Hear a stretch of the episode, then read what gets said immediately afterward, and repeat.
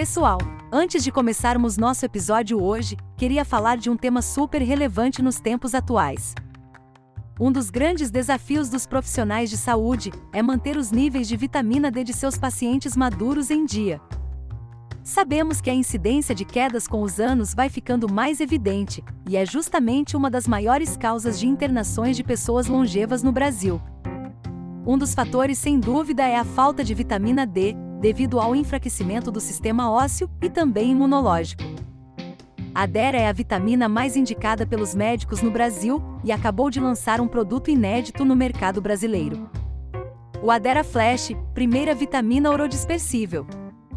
Ou seja, mesmo pacientes com disfagia ou com síndromes mais complexas que precisem da ingestão de vitamina D, podem tomar, e o melhor, sem precisar do uso de água, visto que a Dera dissolve rápido na boca. Existem duas versões de Adera Flash, sabor morango com 800 UI e sabor hortelã com 2000 UI. Muito bacana termos no Brasil vitaminas como o Adera, vitaminas D para cada necessidade.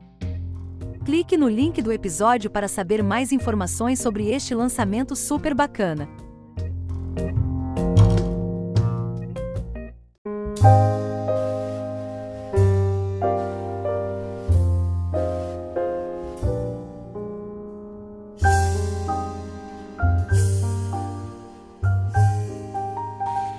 Olá a todos ouvintes do Gerocast.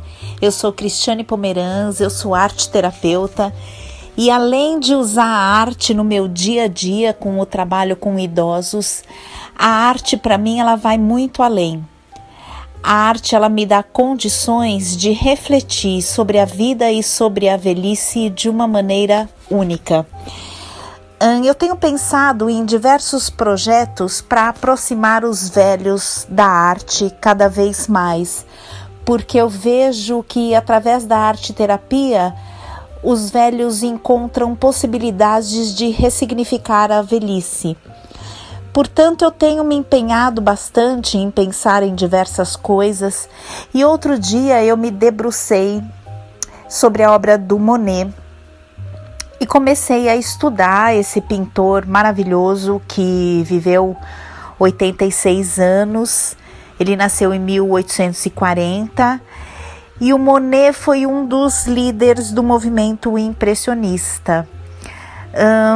E eu vou tentar mostrar para vocês algumas reflexões que eu tirei desse estudo da obra dele. Bom, ele foi um importante pintor francês, né, que encantou o mundo com suas pinturas de paisagens, que foi um tema que ele explorou durante toda a sua carreira. E aí, a gente percebe que nas paisagens do Monet a gente encontra as paisagens mais perfeitas da história da arte, né? O que me faz crer que realmente a dedicação ela é fundamental para tudo aquilo que a gente for fazer, né? Monet se dedicou a esse tema e isso fez dele um grande pintor de paisagens. Bom, ele nasceu em Paris, mas viveu em outras cidades, filho de um comerciante que sonhava com o filho dando continuidade aos negócios da família.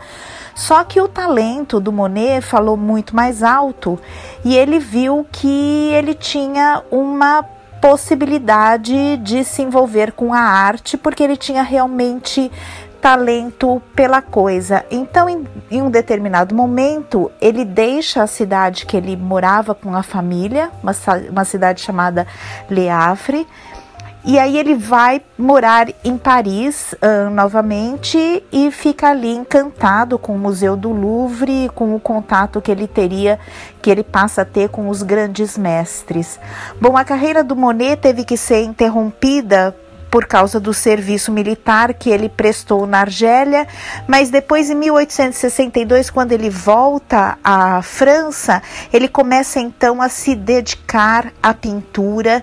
E aí ele enfrenta algumas dificuldades financeiras típicas de quem se envolve com arte como a profissão, só que ele tinha amigos hum, que foram fundamentais na vida dele, alguns amigos ajudavam o, o amigo que precisava de dinheiro e assim ele foi vivendo.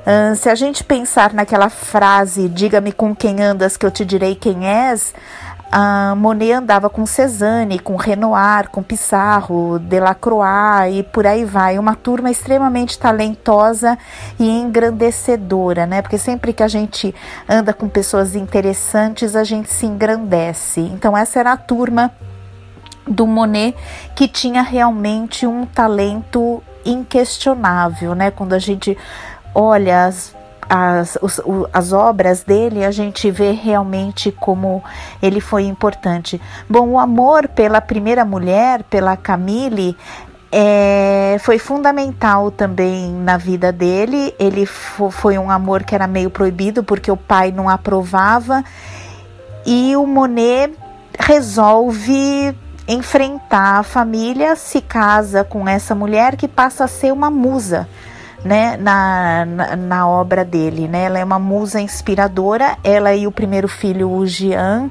eles são retratados em diversos quadros, um mais lindo que o outro e sempre em cenas abertas, em paisagens, né? Uma coisa bastante encantadora. Bom, o Monet, com o seu talento, ele inovou o jeito de se fazer arte. Né? É, era um momento que a fotografia tinha sido inventada. Portanto, os pintores, eles se sentiram no direito de poder ousar na maneira de pintar. Né? Eles podiam pintar diferente, que a realidade fosse representada pela fotografia do jeito que ela é né? A arte poderia então finalmente ousar.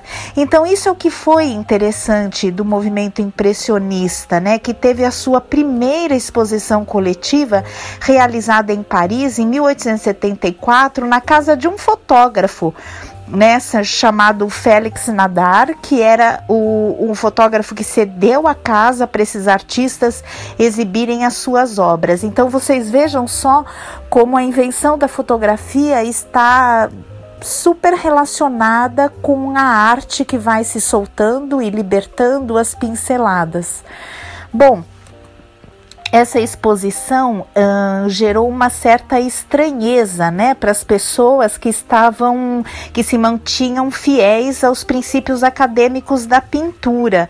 E um quadro do Monet que se chamava se chamava O Sol Nascente, que foi pintado em 1873, ele foi o quadro que gerou o nome do movimento, né? E o, é bom a gente ressaltar que o impressionismo ele nasceu de um insulto, né? Quando um crítico de arte escreve na né, impressão, qualquer papel de parede é mais bem acabado do que essa marinha. E aí por isso que passou a se chamar o impressionismo, quer dizer, foi uma coisa pejorativa. Bom, mas após essa exposição nascia um movimento que teve o Monet como seu principal líder. E ele teve como característica hum, a falta de nitidez da forma, né? É, os impressionistas não usavam mais contorno, era tudo borrado e solto, e cada borrão maravilhoso, né, que eles faziam. E aí, hum, quando eu penso na velhice, outro dia eu estava trabalhando com uma senhora que ela tem uma exigência muito grande para tudo que ela faz. E aí ela começou a questionar que naquele momento da vida dela, ela não conseguia mais ter a firmeza do traço que ela precisava ter. Ela não conseguia mais ter a firmeza do traço que ela tinha quando era moça.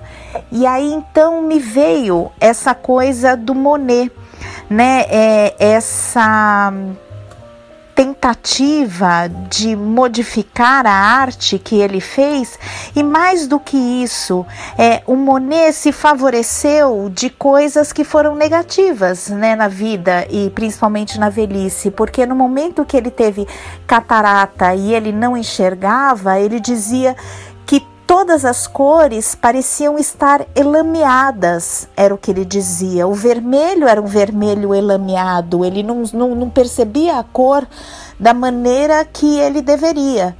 E aí, qual foi a solução que Monet teve? Ele começou então a exagerar nas cores né, a exagerar muito para ele conseguir percebê-las melhor.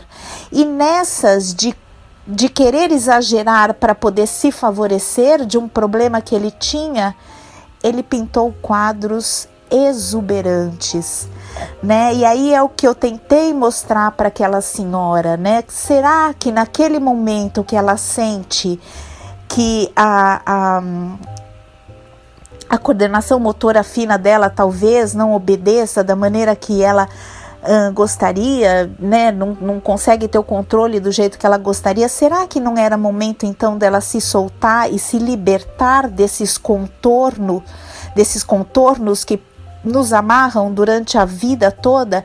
E aí eu comecei a pensar na velhice né? E, e, essa coisa de estar tá vivendo, estudando a obra do Monet, e aí eu comecei a pensar então de que será que não é na velhice que seja um momento propício para a gente se libertar de algumas formas que nos amarram durante toda a vida, né? Será que não é o momento de sermos um pouco o que Monet foi, né? Assim, né, falando dessa maneira de ousar na pintura, de, de borrar e de perceber a luz Será que não, não seria esse o momento propício para isso? Será que a velhice não seria o momento chave de ouro para viver essa falta de contorno?